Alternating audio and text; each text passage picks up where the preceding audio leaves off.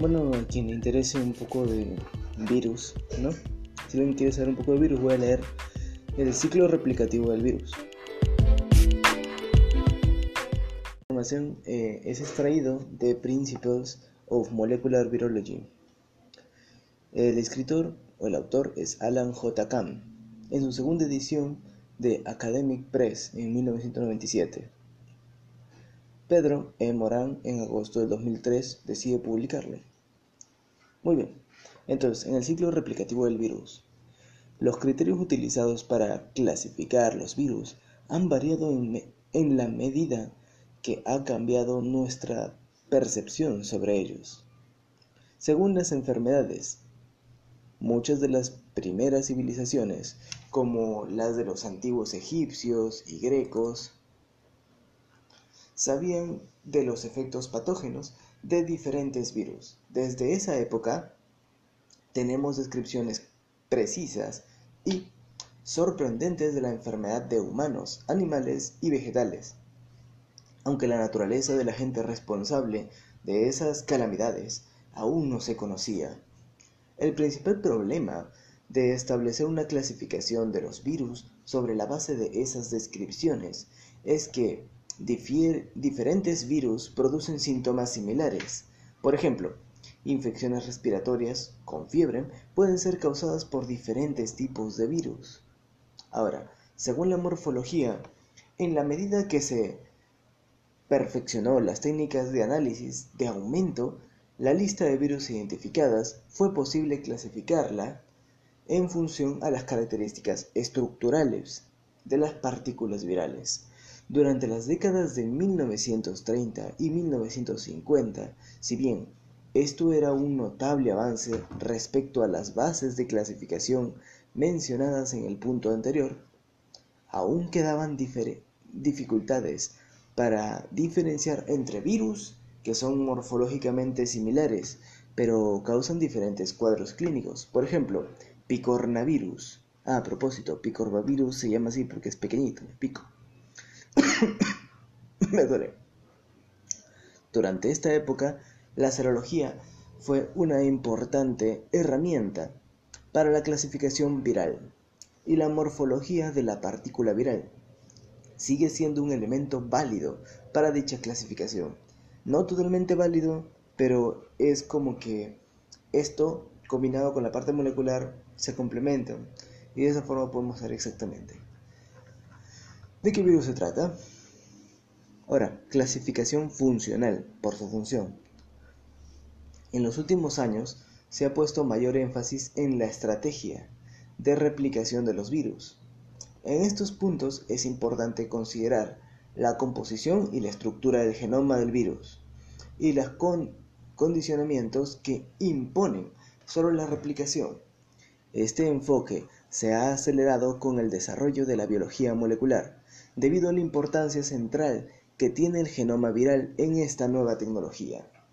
El análisis molecular de los genomas virales permite una identificación rápida e inequívoca de diferentes cepas, además de tener valor predictivo sobre las propiedades de nuevos virus que poseen estructuras genómicas conocidas.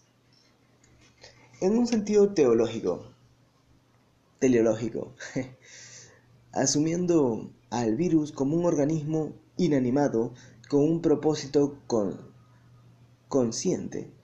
El objetivo básico de un virus es replicar su información genética. Así nomás. Su objetivo es replicar su información genética. La naturaleza del genoma viral es, por lo tanto, relevante para determinar qué pasó, qué pasos son necesarios para lograr este objetivo.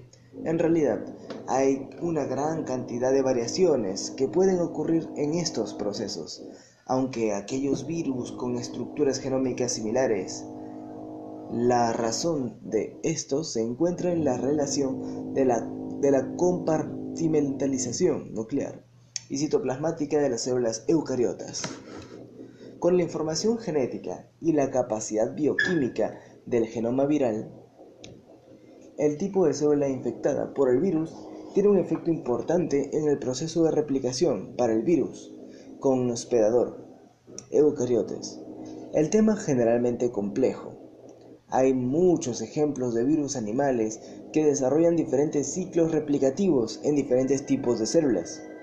Sin embargo, la capacidad de codificación de los genomas obliga a los virus a elegir una estrategia de replicación.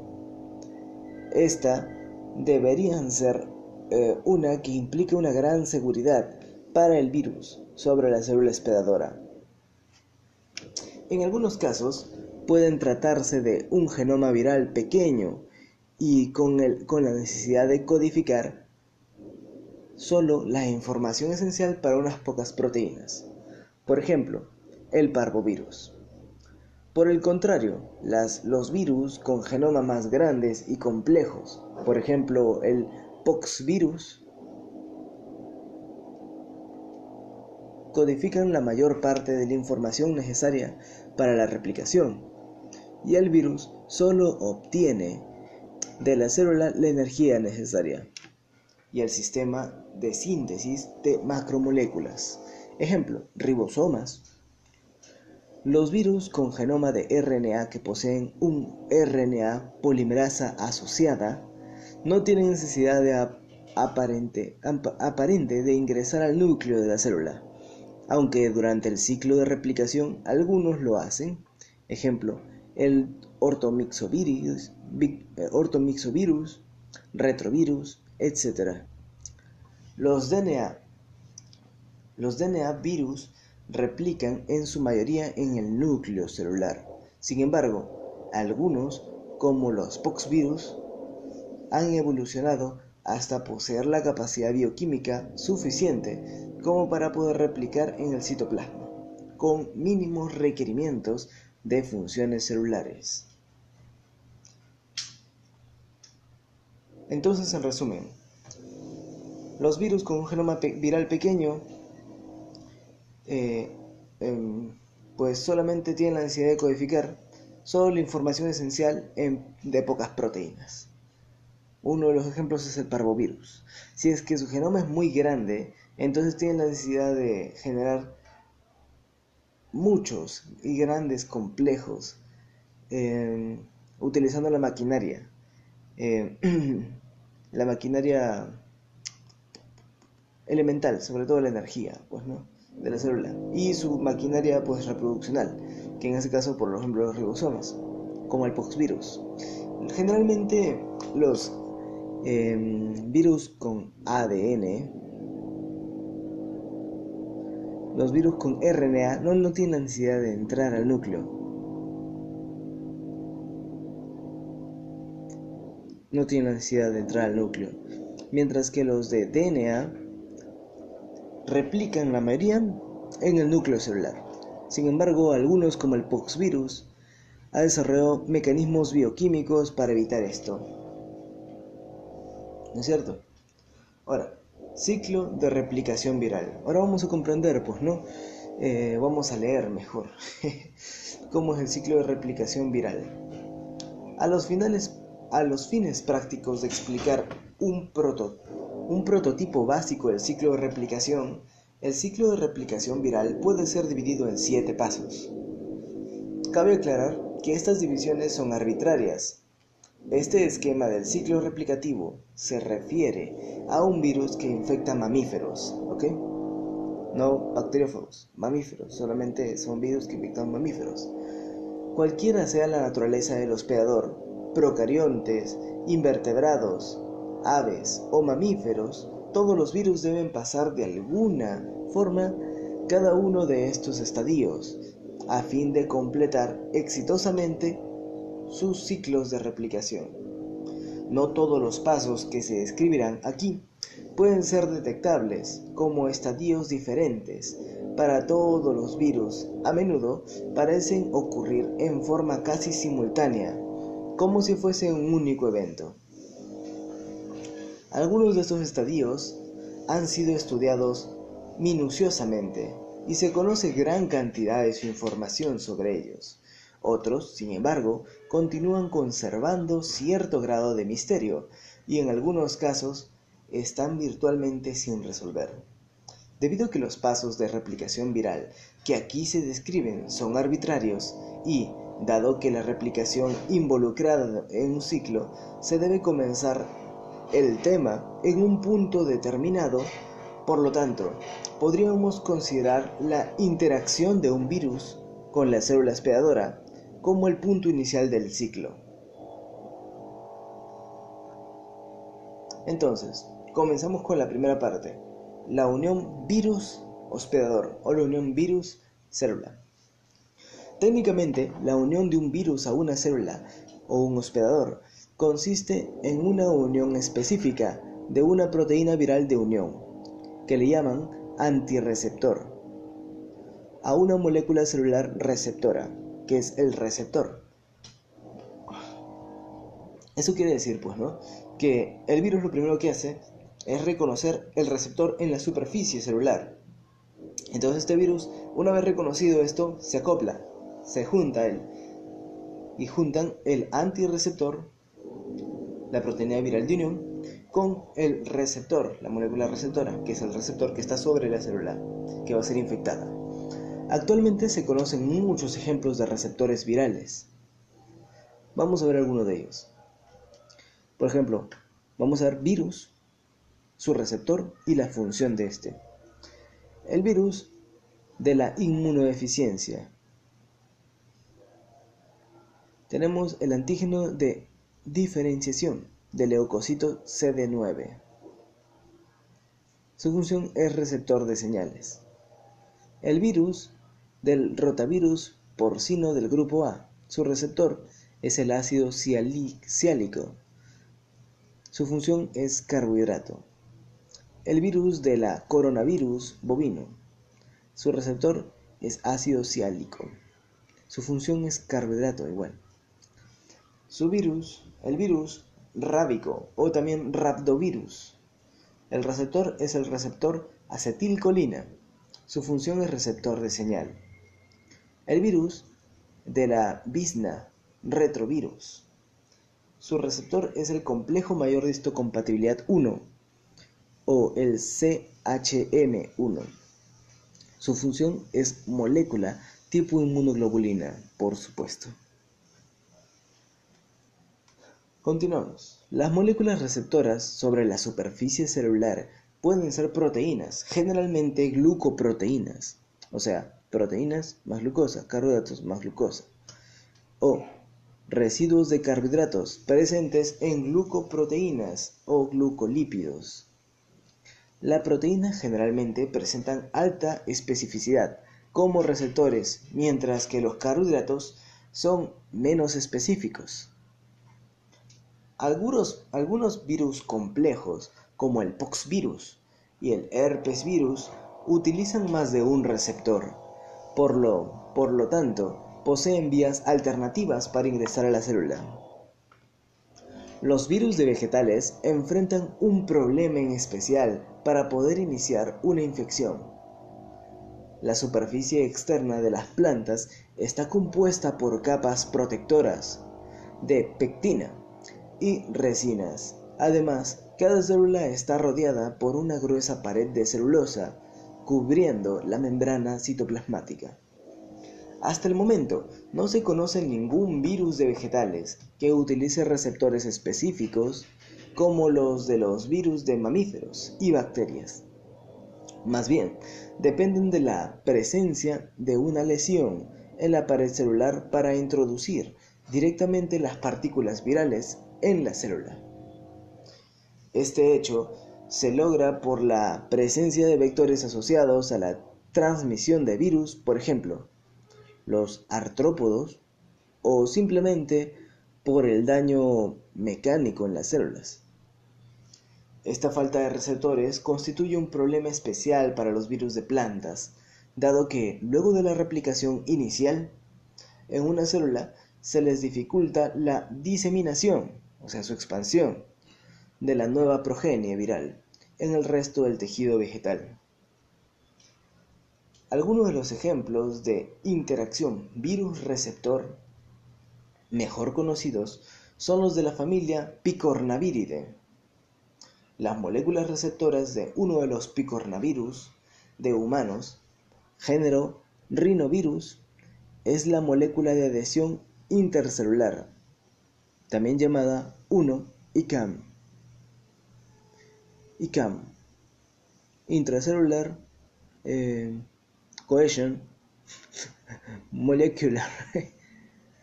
uh, sí, intracellular uh, adhesion molecular 1 o ICAM o uh, molécula de adhesión intracelular 1. La función normal de esta molécula es unir las células a sustratos adyacentes. Estructuralmente, la ICAM-1 es similar a una inmunoglobulina, con dominios constantes y variables homólogos a, a los de los anticuerpos, y es considerada miembro de la superfamilia de las inmunoglobulinas. Interesante. Para el género poliovirus, eso es el picornaíno, ¿no? Para el género poliovirus, el receptor es una proteína integral de membrana, la que también es miembro de la familia de las inmunoglobulinas. Entonces, tanto picornavirus como poliovirus tienen eh, proteínas integrales de membrana, que son familias de las inmunoglobulinas, con un dominio variable y dos constantes. A diferencia del ICAM, o también llamada molécula de adhesión intracelular 1, la función de esta proteína aún es desconocida. Dado que se ha podido conocer un alto grado de detalles, la estructura de la cápside de un importante número de picornavirus ha sido posible en los últimos años. Determinar los componentes virales responsables de la unión al receptor. En la superficie de cada cara triangular de la cápside icosaédrica, capsómeros, hay una depresión, una especie de hoyo, denominado cañón, formada por los bordes de los monómeros BP1, BP2 y BP3, que son proteínas características de los picornavirus.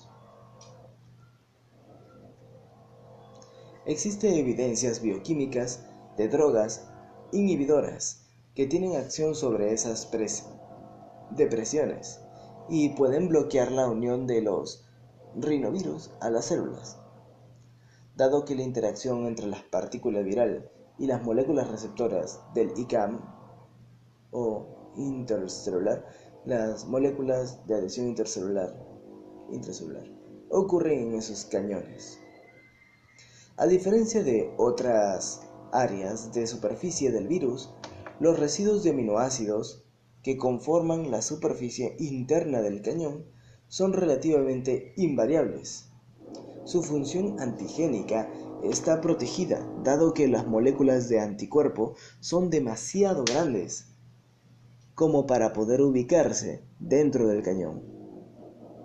Este es un dato importante, ya que cualquier cambio estructural de esta región, aunque permita que el virus puede evadir una respuesta inmune, producirá una alteración en el mecanismo de unión del receptor.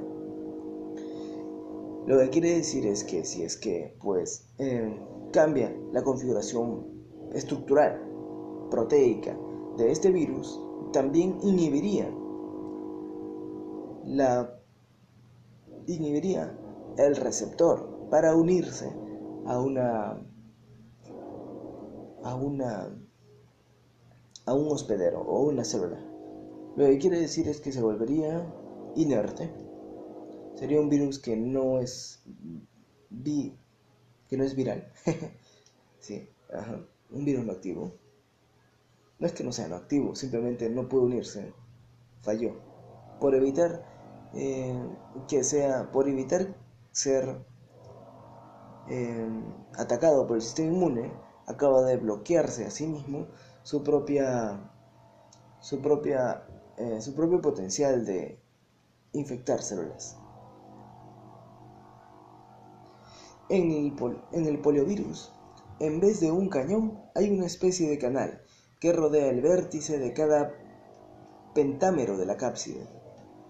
Las regiones altamente variables de la cápside a las que se unen los anticuerpos están localizadas en las prominencias de cada lado del canal, que es demasiado estrecho como para permitir que los anticuerpos se unan a los residuos de aminoácidos localizados en la base. Estos residuos invariables son los que interactúan con el receptor celular. Aún entre la familia Picornaviridae hay variaciones, aunque hay 90 serotipos de rinovirus que utilizan el ICAM, molécula de adhesión intracelular 1, como receptor. Otros 10 serotipos utilizan las proteínas relacionadas a los receptores de lipoproteínas de baja densidad. Otros utilizan factores de adhesión vascular, o como en el caso de los virus de fiebre aftosa, utilizan una molécula de tipo integrina. Otros ejemplos de interacciones de virus-receptor es el del virus de la influenza, virus de la gripe, desde la familia Orthomyxoviridae. La hemaglutinina es una de las proteínas presentes en la espícula de la superficie viral. La otra proteína es la neuraminidasa. La hemaglutinina es la responsable de la unión del virus al receptor ácido ciálico ácido N-acetil neurámico, que está presente en una gran cantidad de moléculas glucosiladas. Debido a esto, hay pocas especies de unión de virus célula. Por lo tanto, los virus de influenza pueden unirse a una amplia variedad de tipos celulares. Por ejemplo, causan aglutinación de glóbulos rojos. Además, de unirse a aquellas células en las que causan infecciones productivas. La neuraminidasa de los ortomixovirus y de los paramixovirus presentan otras características en esta etapa del ciclo replicativo. En la mayoría de los casos, la unión de los receptores celulares es un proceso reversible si no se produce la penetración del virus a la célula, el virus puede desprenderse de la superficie celular. Algunos virus tienen mecanismos de separación específicos y la proteína neuraminidasa es uno de estos. Mm, la neuraminidasa es una esterasa que cliva o corta el ácido ciálico de la cadena del azúcar. O sea, esto quiere decir, pues, ¿no? Que gracias a su esterasa, ajá, que es la neuraminidasa, pues, ¿no? Sí. Sí, claro. Ajá. La neuraminidasa, que es una esterasa, ayuda a cortar. Mira, primero tenemos que entender, pues, ¿no? Que en el caso de, el caso de las ortovirus, bueno, orto, ortomixovirus, de la gripe, ellos van a reconocer el ácido, el ácido salicílico, ciálico, el ácido ciálico, que es un azúcar. Este ácido ciálico está unido a otra cadena de carbohidratos que está sujetándola a la célula. Entonces, es que este ácido ciálico está como flotando, ¿no? No flotando, está unido, como una pelotita unida a una cadena. Aquí viene nuestro virus reconociendo este ácido ciálico, pero la célula dice, mmm, ¿tú me crees tonta? Pues no. Tengo mi neuraminidasa, que es una esterasa que va a cortar la cadena que sostiene el ácido ciálico. Por lo tanto, el ácido ciálico se va a desprender de la célula y el virus se va a unir al ácido ciálico, pero nunca va a entrar a la célula, porque se va a ir junto con el ácido ciálico. ¿Ves? Esto es importante, particularmente para el virus de la influenza, dado que la molécula receptora ácido ciálico está ampliamente distribuida en el virus. Tiende a unirse inespecíficamente a una gran variedad de células y a restos celulares. Sin embargo, el desprendimiento de la superficie celular, después de haberse unido al receptor, generalmente conduce a cambios en el virus. Por ejemplo, la pérdida o alteración de la proteína viral de unión, lo que produce una disminución o pérdida de la posibilidad de subsecuentes uniones a otras células. Así en el caso de los virus de la influenza, el clivaje del ácido ciálico por la neuraminidasa deja residuos únicos unidos al sitio activo en la hemaglutinina, impidiendo que las moléculas se unan a otros receptores. En la mayoría de los casos, la presencia o ausencia de receptores en la superficie de la célula determina el tropismo, o sea, el movimiento, de los virus. Vale decir que qué tipo de célula hospedadora es capaz de replicar. Claro. Este paso inicial de la replicación, la interacción entre los virus y las células hospedadoras, tienen una gran influencia en la, en la patogénesis del virus y en la determinación del curso de una infección viral. En algunos casos se requiere la interacción con más de una proteína para que las partículas virales puedan ingresar a la célula. Un ejemplo de esto es el proceso mediante el cual los adenovirus ingresan a la célula. La acción inicial es la unión de la proteína presentes en la fibra de los virus a una proteína no identificada en la superficie celular. Sin embargo, esto no es suficiente para la entrada del virus. Se requiere un paso más, que consiste en la unión de la proteína viral pentona a una vitronectina.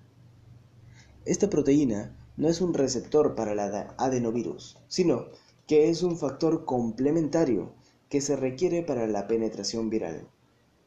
En algunos casos, la unión a receptores específicos pueden ser reemplazados por interacciones no específicas o inapropiadas entre la partícula viral y la célula. Es posible que la partícula viral pueda ingresar accidentalmente a la célula mediante procesos como la pinocitosis o fagocitosis. Sin embargo, si la presencia de algunas formas de interacción física que mantengan al virus en estrecho contacto con la superficie celular. La frecuencia con la que ocurre estos hechos accidentales es muy baja. También puede ocurrir que algunas partículas virales cubiertas con anticuerpos se unan a moléculas receptoras para el FC, o sea, la fracción cristalizable del anticuerpo, dispuestas sobre la superficie del monocito y otras células sanguíneas, y de esta forma ingresa a las células. Este fenómeno se ha observado en algunos casos donde la presencia de anticuerpos antivirales ha dado como resultado una protección en el mecanismo de ingreso de la partícula viral a, la célula y el incremento de patogenicidad en vez de producir la neutralización viral como cabría esperar. O sea, esto quiere decir pues que el virus es recontra vivo y lo que hace es dejarse eh, atacar por nuestros linfocitos, todas nuestras barreras, linfocitos, anticuerpos, etc. Entonces, como se deja de atacar, crea un marañado, lo enmascaran, como quien dice. Lo enmascaran al virus y el virus está todo tranquilito adentro, enmascarado, con todos estos antivirales, ¿no? antivirales naturales que tenemos en nuestro cuerpo, nuestro sistema inmune. Y gracias a este enmascaramiento puede entrar dentro de la célula y luego liberarse, volviéndose más patógeno, porque eh, nosotros no nos atacamos a nosotros mismos, nuestro cuerpo no nos va a atacar a nuestro propio sistema inmune, al menos que sea una enfermedad autoinmune, pero eso no viene al caso. Muy bien, una vez hemos hablado sobre la, unión célula-virus. Ahora tocaría ingreso a la célula. Por ahora me voy a tomar agua, tengo mucha sed.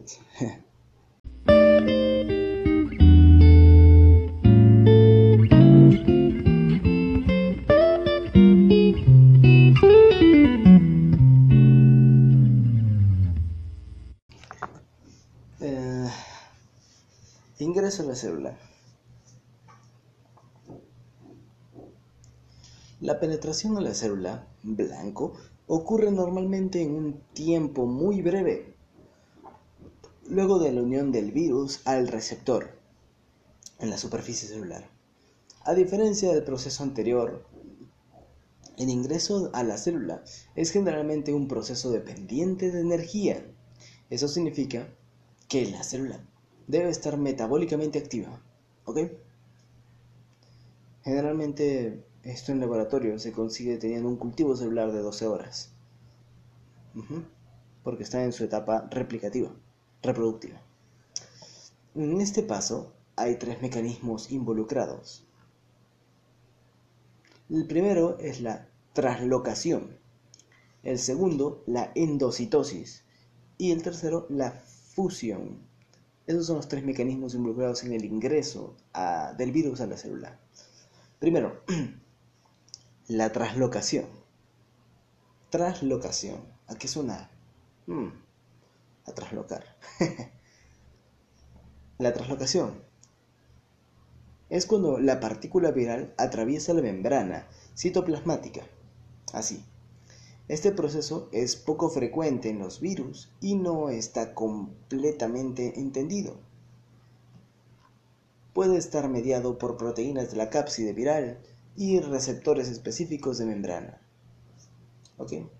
Puede ser que el virus tenga receptores tan específicos de membrana de su hospedero que le den permiso a que entre, la atraviese directamente, como agua. El segundo es endocitosis.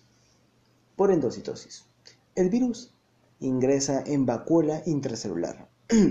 o sea, el virus tiene un receptor que le permite entrar por medio de vacuolas intracelulares, como si fuese una endocitosis literal. Es como si es que nuestra célula lo agarrara, lo encapsulara y lo comiera. le permite entrar por su interior. Este es probablemente el mecanismo de ingreso más común del virus.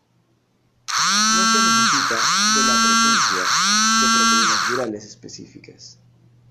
Un momento. Es un número que no conozco, así que... Bueno, endocitosis es por medio de vacuolas intracelulares. Es el más común de todos y no se necesita de la presencia de proteínas virales específicas, excepto que aquellas involucradas en la unión de los receptores, pero sí es necesaria la formación de vesículas endocitóxicas en la membrana celular y la posterior internalización de estas. Este mecanismo involucra un cambio de pH en la endosoma para liberar posteriormente el genoma del virus dentro del citoplasma. Entonces, en resumen, la endocitosis es permitida por la célula encapsulando al virus, permitiendo, entrar, permitiendo ingresar a su interior y entonces dentro de este endosoma, que es la burbuja donde se encapsuló el virus, existe un cambio de pH. Este cambio de pH produce que el virus sea liberado junto con su contenido celular, junto con su genoma. Entonces, pues, mm, mm, se produce la infección, pues.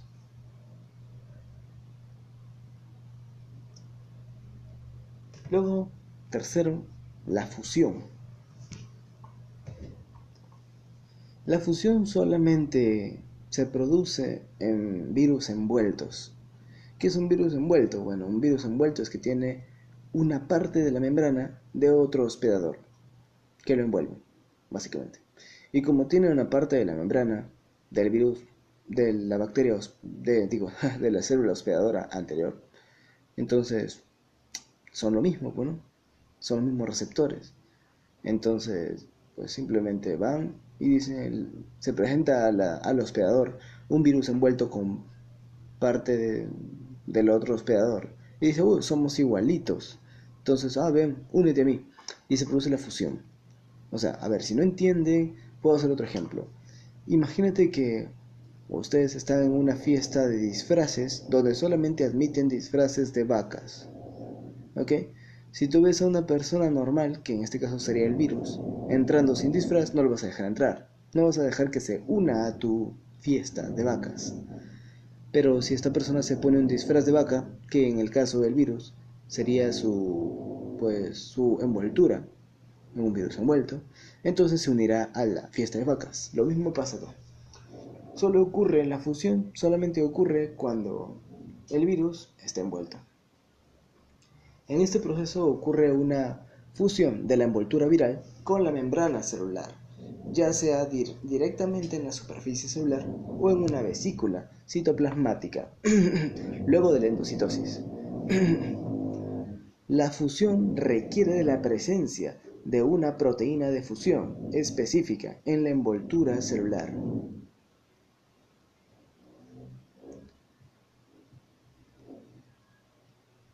Un momento. Específica en la envoltura del virus. Por ejemplo, la hemaglutanina. En el virus de la influenza tiene hemaglutanina. O la glucoproteína de la transmembrana en el retrovirus. Estas proteínas promueven la unión de membranas del virus y de la célula. Esto resulta en la liberación de la nucleocápsida directamente en el citoplasma. Este proceso no es dependiente del pH. Ahora, vamos a escribir el proceso de la endocitosis.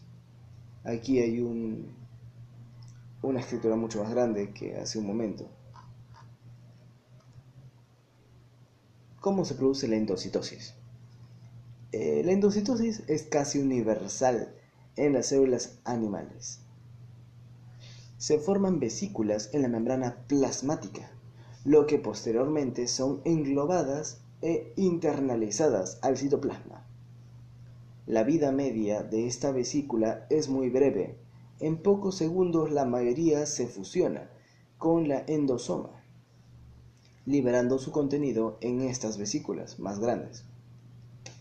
Hasta este momento, cualquier, virus contenido en estas estructuras aún está separado del citoplasma por una bicapa lipídica.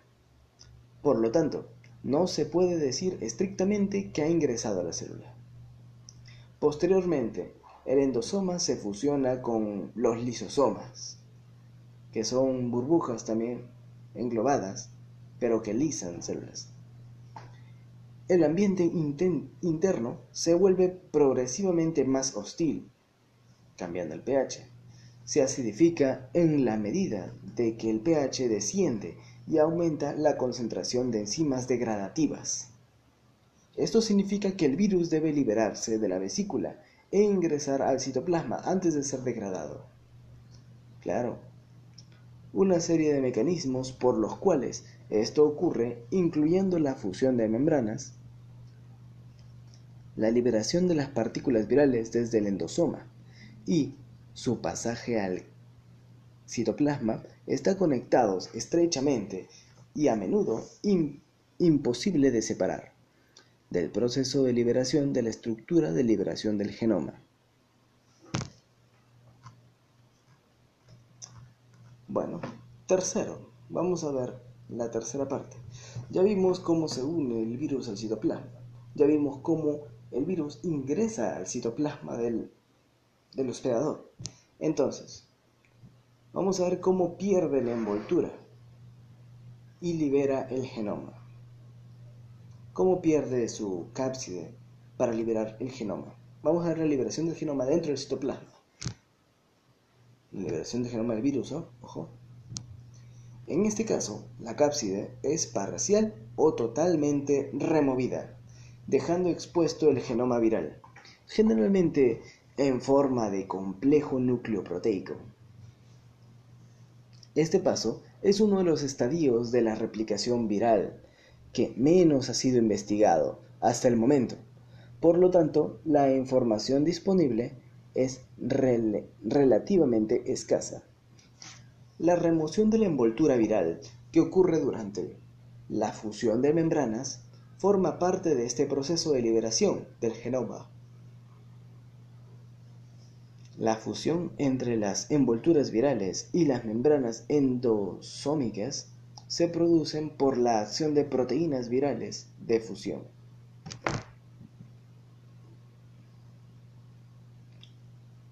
Estas generalmente son activadas por la aparición de un dominio de fusión oculto hasta ese momento, como consecuencia de cambios conformacionales en la proteína inducidas por el descenso del pH en la vesícula.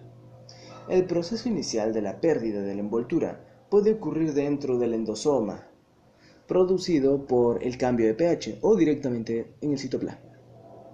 Ciertos productos químicos como monesina, nigericina o cationes como cloroquina, amino, pueden utilizarse para bloquear la acidificación de las vesículas. Por lo tanto, interfieren en el paso de liberación del genoma, cuando dicho proceso se produce dentro del endosoma.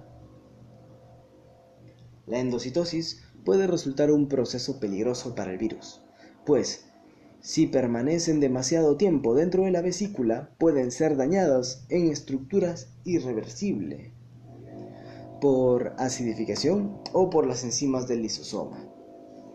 Algunos virus pueden controlar este proceso, por ejemplo, la proteína M2 del virus de la influenza es un canal de membrana que permite la entrada de iones hidrógeno en la nucleocápside, facilitando la pérdida de la envoltura. Estas proteínas M2 es multifuncional y cumple también un rol en la maduración del virus. M2, en influenza. El resultado de la pérdida de la envoltura depende de la estructura y de la composición química de la nucleocápside. Estas dos funciones determinan el siguiente paso en el ciclo de replicación en la cápside del herpes virus y adenovirus, y adenovirus se producen cambios estructurales luego de la penetración de la célula. De todos modos, permanecen intactas durante largos periodos. Estas cápsides contienen secuencias que inducen la unión de citoesqueleto y estas interacciones permiten el transporte de la cápside completa hasta el núcleo de la célula. La pérdida de envoltura se produce en los, en los poros de la membrana nuclear. De esta manera, la nucleocápside ingresa al núcleo en los reovirus y poxvirus. No ocurre una pérdida. En los reovirus y poxvirus no ocurre una pérdida de envoltura completa y muchas de las reacciones de replicación del genoma son catalizadas por enzimas codificadas por el virus dentro de partículas citoplasmáticas. Bueno, una vez hemos hablado ya de cómo el virus se une al citoplasma de la, de la célula hospedadora, cómo éste ingresa y cómo éste pierde su pierde su, su, su cápside o su envoltura para liberar el genoma. Entonces ahora vemos cómo ese genoma se replica, ¿no? la replicación del genoma y la expresión genética. No olvidarnos que un virus replica su genoma, todo, ¿ok? La estrategia de replicación de un virus depende de la naturaleza de su material genético. En este aspecto, los virus pueden ser divididos en siete grupos. Clasificación de Baltimore en 1971. Baltimore clasificó en siete grupos a estos virus. Según su estrategia de replicación. El control de la expresión genética determina el desarrollo del curso de una infección viral. Aguda, crónica, persistente o latente. Vamos a ver. Este hombre, Baltimore, en 1971 clasificó a los virus según su tipo de replicación en virus clase 1, clase 2, 3, 4, 5, 6 y clase 7. El virus clase 1. Virus de DNA de doble cadena. Parece que el virus de clase 1 es un virus de DNA doble cadena. Doble cadena. DNA. o ADN. Esta clase puede subdividirse en dos grupos. Primero, en la replicación exclusivamente nuclear y el otro en replicación citoplasmática. Esos son los virus de clase 1. ¿eh? El de doble cadena con replicación nuclear netamente y el otro doble cadena también replicación citoplasmática. En el de replicación exclusivamente nuclear, la replicación de estos virus es dependiente en gran medida de factores celulares, como son las flias de herpes viridae, adenoviridae, poliomaviridae, papilomaviridae. Y en la replicación citoplasmática, estos virus han evolucionado y adquirido los factores necesarios para la transcripción y replicación en sus genomas. Posee un RNA, un RNA polimerasa, un DNA dependiente asociado al virión. Por lo tanto, son bastante independientes de la maquinaria celular, como los Poxviris, Poxviridae y Asfarviridae. En resumen, los virus de clase 1 son DNA de doble cadena, tienen DNA de doble cadena, tienen replicación exclusivamente nuclear y citoplasmática. El de exclusivamente nuclear son replicaciones de virus que son dependientes en gran medida de los factores celulares, o sea, dependen de la maquinaria de su hospedador. Mientras que la replicación citoplasmática son virus que han evolucionado y adquirido factores necesarios para la transcripción y replicación, como por ejemplo un RNA polimerasa y un DNA dependiente del virión, más no de la célula. Por lo tanto, son bastante independientes de la maquinaria celular. Ahí tenemos los Poxviridae. Y en los que son eh, dependientes de esta, herpes viride, por ejemplo, o poliomaviride, papilomaviridae. Para eso pasamos al virus de clase 2. Según la clasificación de este hombre, pues no, de Baltimore. Clase 2. El virus de DNA de cadena simple. Clase 1, no olvidar que era virus DNA cadena doble. Clase 2, virus de DNA cadena simple. La replicación ocurre en el núcleo. Involucra la formación de una doble cadena de DNA intermediaria.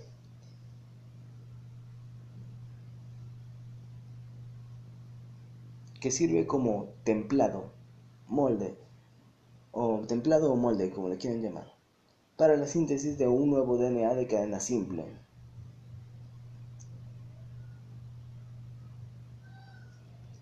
Sus filas son Parvoviridae y Circoviridae. Entonces, en resumen, el virus de DNA de cadena simple tiene replicación en el, en el núcleo y esta involucra una formación de una doble cadena de DNA intermediaria que forma cadenas simples de DNA moldes para la síntesis de un nuevo DNA simple. Ahora pasamos al virus de clase 3, según Baltimore. El virus de, DNA, de RNA, ahora RNA, ¿ok? Ya no es DNA o de ADN, ¿eh? ahora es de ARN o RNA, de cadena doble esos virus tienen genoma segmentado. Cada segmento es transcripto por separado para producir RNAs mensajeros monocistrónicos individuales. Entonces, en resumen, los virus de clase 3 son RNAs de cadena doble que son policistrónicos, ¿ok? O sea, tienen, tienen genomas segmentados. Cada segmento es transcrito para formar eh, RNAs mensajeros monocistrónicos, o sea, con una sola información, individuales que van a codificar cada uno una cosa para formar los viriones. Ojo, ojo, que un virión es un virus, es eh, la unidad viral totalmente funcional e infectiva. ¿Ok? Es un virión, para que esté claro. Los virus de clase 4, según Baltimore, para los virus de clase 4 son virus de RNA de cadena simple, de sentido positivo. Ajá, aquí comienzan los sentidos. Clase, clase 4. Virus de clase 4, virus de RNA simple, de sentido positivo. Bueno, recordad que un sentido positivo es como un RNA mensajero, ¿ok? Un sentido negativo hace referencia a un RNA eh, de tipo eh, molde, o sea que tiene que ser copiado.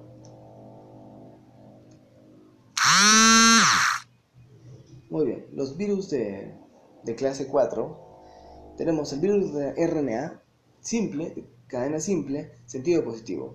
Estos virus pueden dividirse en dos grupos, orden nidovirales y los virus con RNA policistrónica. Los orden nidovirales producen RNAs monocistrónicos, o sea, con una información en todo el genoma. Subgenómicos, unidos en su extremo 3. Las filas correspondientes son los coronaviridae y arteriviridae. En el caso de los virus de RNA mensajeros, que son positivos, bueno, policistrónicos, el genoma de RNA positivo forma el RNA mensajero, el cual es traducido luego de la infección, resultando en la síntesis de, un de una poliproteína, la que es posteriormente clivada para formar las proteínas maduras. Algunas de las familias producen RNA mensajero subgenómico con filas picornavíride, calcivíride, flavivíride, togavíride y astrovíride. Los virus de clase 5 son virus de RNA, simple cadena, pero negativos. Acuérdense que son los moldes. Los genomas de estos virus pueden dividirse en dos grupos. El primero, que es el genoma segmentado, y el segundo, que es el genoma no segmentado, de los órdenes mononegavirales. Porque no son segmentados, son mono. mono, nega, porque son negativos, virales, porque son virus. A ver, del virus clase 5 tenemos los genomas segmentados, el primer paso en la replicación es la transcripción del genoma del RNA negativo por acción de la RNA polimerasa. Justamente porque son negativos, necesitan RNA polimerasa para ser transcritos. RNA dependiente. Asociada al virión. Estas enzimas producen un RNA mensajero, monocito, monocistrónico. Monocistrónico que sirve como molde para la replicación del genoma. Algunos de estos virus poseen un RNA ambisentido. Mmm, mmm, ambisentido. Filo, ortomixovíride, bunyavíride, arenavíride. También tenemos el genoma no segmentado o del orden mononegavírides o mononegavirales. La transcripción se realiza como en el caso anterior. El RNA polimerasa viral produce un RNA mensajero monocistrónico de la misma longitud del genoma viral. Es idéntico. La única diferencia es que en los genomas segmentados, el genoma primeramente es segmentado y produce por separado RNAs monocistrónicos, algunos ambisentidos pero en el no segmentado simplemente como no está segmentado produce un solo RNA monocistrónico. Ambos necesitan polimerasa viral. El caso del virus de clase 6. A ver, a ver. Porque en primera ya tenemos los virus de clase 1, que son los doble cadena. Bueno, los virus de clase 2, que son DNA de simple cadena. Los virus de clase 3, que son RNAs de cadena doble, RNAs. Los virus de clase 4, que son RNAs de cadena simple con sentido positivo. Los virus de clase 5, que son RNAs de cadena simple con sentido negativo. Los RNAs de clase 6, que son virus de RNA simple, positivos, diploides, con una forma de DNA intermediaria. Muy bien. O sea, no puede actuar directamente como RNA mensajero, sino que sirve como molde para la síntesis del DNA por acción de la enzima viral transcriptasa reversa. ¿Ok?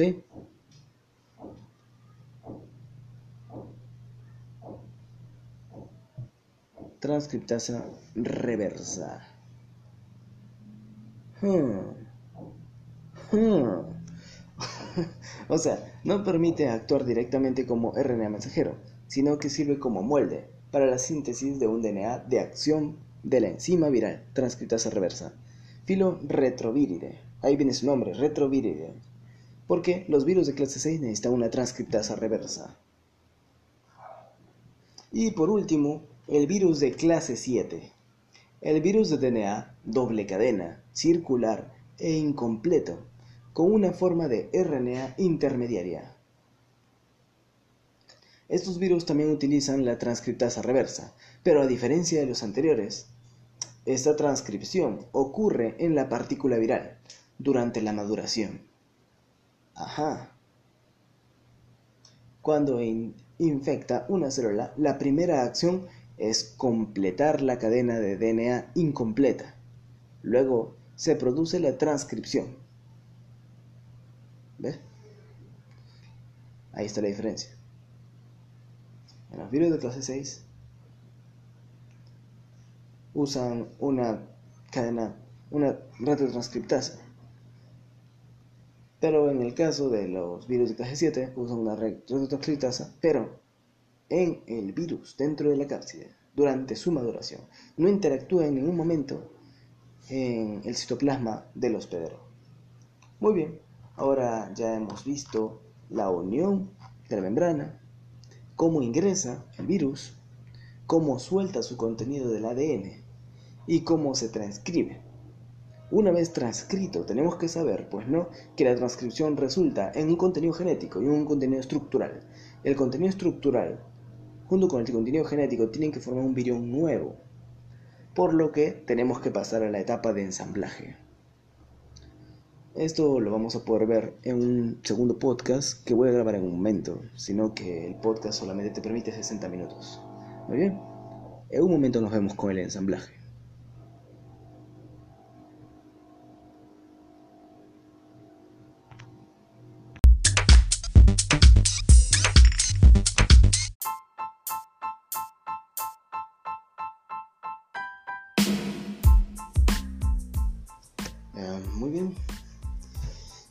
Con el tema del ciclo replicativo del virus.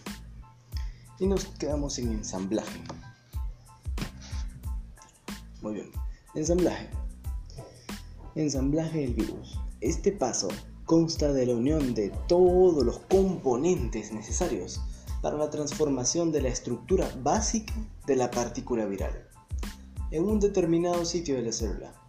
Este sitio de ensamblaje depende del lugar de replicación del virus y del mecanismo por el cual el virus es liberado de la célula. Estos eventos varían para los diferentes tipos de virus. Por ejemplo, los picornavirus, Pix, Poxvirus y Reovirus se ensamblan en el citoplasma, mientras que los adenovirus, herpesvirus y parovirus lo hacen en el núcleo. Al igual que los primeros estadios de la replicación, no siempre es posible identificar el ensamblaje. La maduración y la liberación de los virus como fase de distintas y absolutamente delimitadas. El sitio de, de ensamblaje tiene una gran influencia sobre todos esos procesos. En la mayoría de los casos, las membranas celulares son utilizadas como lugar de anclaje de las proteínas virales y esto es lo que inicia el proceso de ensamblaje. Aparentemente, cuando los niveles intracelulares de proteínas virales y moléculas del genoma llegan a un punto crítico de concentración, se disparan por un mecanismo no muy bien conocido, el proceso de ensamblaje. Muchos virus producen altos niveles de concentración de componentes estructurales dentro de, del compartimento subcelular. Esto se conoce como cuerpos de inclusión. Estos cuerpos de inclusión son una característica común de de los últimos estadios de infección celular. El tamaño y ubicación de, estos, de estas inclusiones en las células infectadas, visibles con microscopio óptico, son generalmente características de algunos virus en particular. Por ejemplo, la infección con virus de rabia resulta en la formación de grandes inclusiones citoplasmáticas perinucleares denominadas corpúsculos de Negri, porque se ven negros en el microscopio, en serio, corpúsculos de Negri. Y no olvidar que los cuerpos de inclusión, que son? Son estructuras. Eh, de son estructuras formadas por cúmulos de altas cantidades de productos estructurales de los virus. O sea, son pedazos de virus por ahí, de cápside, de patitas, de filamentos de los virus.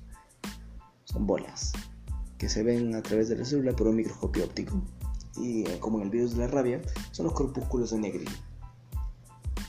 La concentración de componentes de la estructura viral en un sitio determinado pueden ser potenciadas por la interacción de proteínas asociadas a la membrana.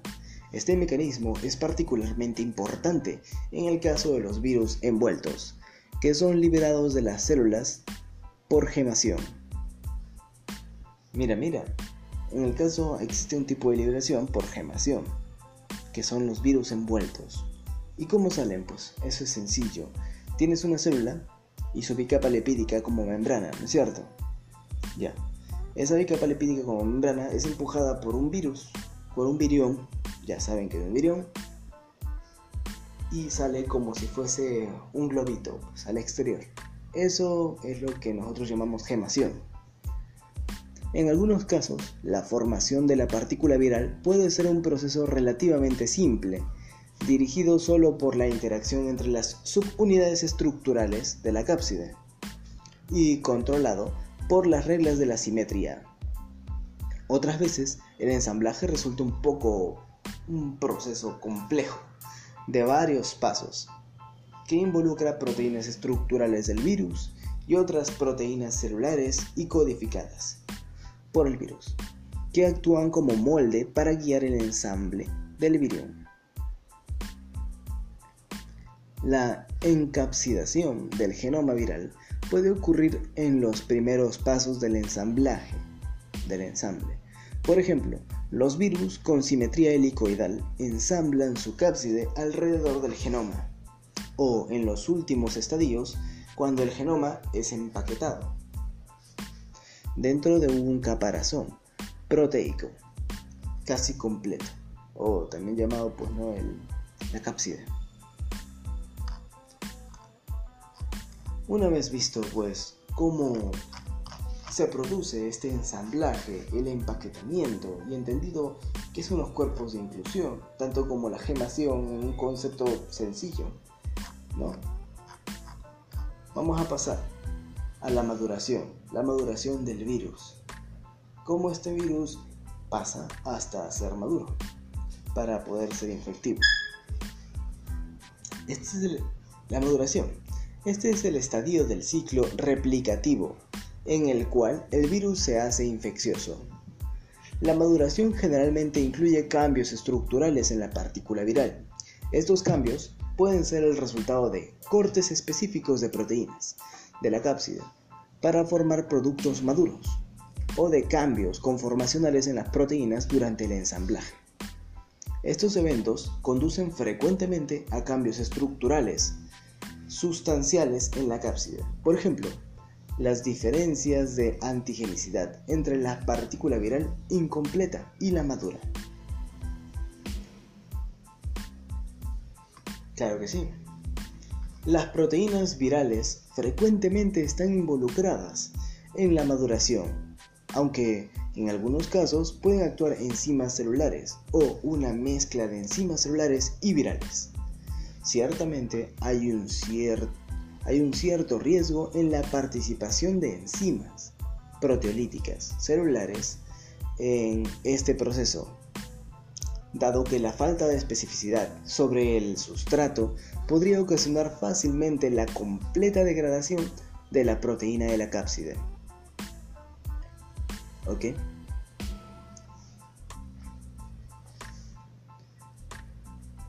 Sin embargo, las proteasas codificadas por el virus en general son altamente específicas para determinar secuencias de aminoácidos y estructuras. Frecuentemente solo cortan una unión peptídica, en particular en una estructura proteica grande y compleja como la cápside.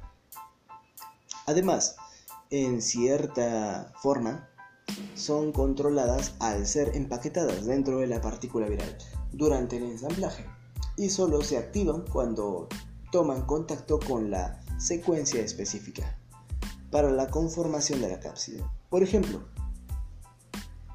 al localizarse en un sitio hidrofóbico o por cambio de pH o concentración de determinados iones dentro de la cápside. la proteasa de retrovirus. La proteasa del retrovirus son un buen ejemplo de enzimas involucradas en la maduración, que están bajo este tipo de control. El core, el, core de los retrovirus está compuesto por proteínas codificadas por el gen GAG o GAG y las proteasas se empaquetan, es empaquetada en el core antes de la liberación de la célula por gemación. En algunos momentos el proceso de gemación, la proteasa corta los precursores de la proteína GAG en productos maduros, proteínas de la cápside, núcleo cápside y matriz de las partículas virales maduras. O sea, la GAG tiene un rol importante en la maduración del virus. ¿Ok? Ya sabemos que existen las proteasas, ¿no? Esas proteasas que son inhibidas, como, como los retrovirus. Solamente son activadas en momentos necesarios para ellos. Para algunos virus, el ensamblaje y la maduración ocurren dentro de la célula y son procesos inseparables, mientras que para otros la maduración puede ocurrir solo después de la liberación de la partícula viral. Dentro de todos modos, de todos modos, y en cualquiera de los casos, el proceso de maduración prepara al virus para la infección de nuevas células. Muy bien. Una vez visto cómo el virus se acopla a la membrana celular, cómo éste ingresa, cómo éste se libera de la cápsula para liberar su genoma. Su genoma se replica, cómo éste se ensambla, cómo los productos del genoma se ensamblan y cómo maduran. Ahora, sería importante entender cómo este genoma, este virión maduro, es liberado. Bueno, en el caso de los que se maduran dentro de la célula. Vamos a ver la liberación del virión. Los virus en general pueden liberarse de la célula mediante dos tipos de mecanismos, la lisis y la gemación. La gemación brevemente fue explicada hace un momento, pero seguramente aquí también lo dicen lisis y gemación. Para los virus líticos, la mayoría de los virus desnudos, o sea, los virus líticos son la mayoría de los virus desnudos, la liberación es un proceso simple. La célula infectada se rompe y libera las células virales. ¡Pum! Y se salen todas. En el caso de los virus que se liberan por gemación, estas adquieren su envoltura lipídica y las proteínas asociadas en el momento en que pasan a través de la membrana plasmática o de las vesículas intracelulares. Ojo, estas justamente son los virus envueltos. ¿eh? La liberación de los virus por esta vía pueden resultar altamente perjudiciales para la célula. Por ejemplo, en el caso del paramixovirus, raptovirus, togavirus o no, por ejemplo, en retrovirus. O sea, la célula se puede ver perjudicada con los paramixovirus, raptovirus, togavirus, pero no se perjudica con los retrovirus a pesar de que tienen la misma forma de liberación por gemación. De todos menos, de todos modos, en cualquiera de los casos, el proceso es controlado por virus, por el virus. La interacción física de la proteína de la cápside sobre la superficie interna de la membrana celular fuerza a la partícula viral a pasar a través de dicha membrana. El ensamblaje, la maduración y la liberación son generalmente procesos simultáneos en el virus que se liberan por gemación. A ver, ensamblaje, maduración y liberación son procesos simultáneos en los virus gemados, en amarillo, ¿no? El tipo de membrana a través de la cual geman los virus depende del tipo de virus. Por ejemplo, puede ser a través de la membrana celular, como en el caso de los retrovirus y togavirus, o a través de la membrana citoplasmática, como los ortomixovirus, los coronavirus, coronavirus, buyavirus, raptovirus, hepatosmovirus, o a través de la membrana nuclear, como los herpes virus.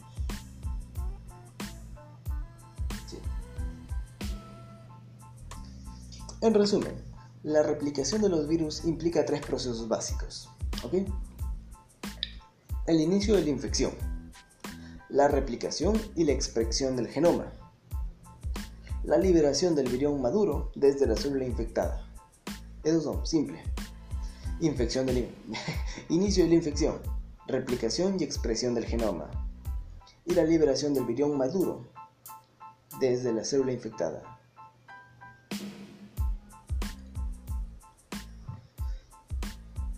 El estudio en detalle de cada uno de estos procesos muestra que existen muchas diferencias entre los ciclos replicativos de los diferentes virus.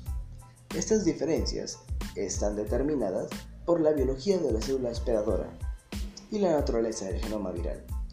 Dentro de todos modos, todos modos, a los fines prácticos de estudiar el proceso de replicación viral, es posible hacerlo desde una visión general tomando como esquema los tres procesos básicos mencionados, que en una u otra forma son cumplidos por todos los tipos de virus. No olvidarse. Inicio de la infección. Replicación y expresión del genoma. Y la liberación del, del virión, junto con el virión maduro dentro desde la célula infectada. Y así termina el texto.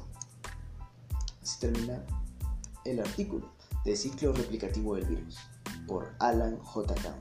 Segunda edición, Academia Press. Publicado en el 2003 por Pedro E. Morán. Muchas gracias por escuchar este audio. Buenas ideas, malas ideas. Con sentido, sin sentido. Pero al fin y al cabo, siempre son ideas. Nada más que esto es una lectura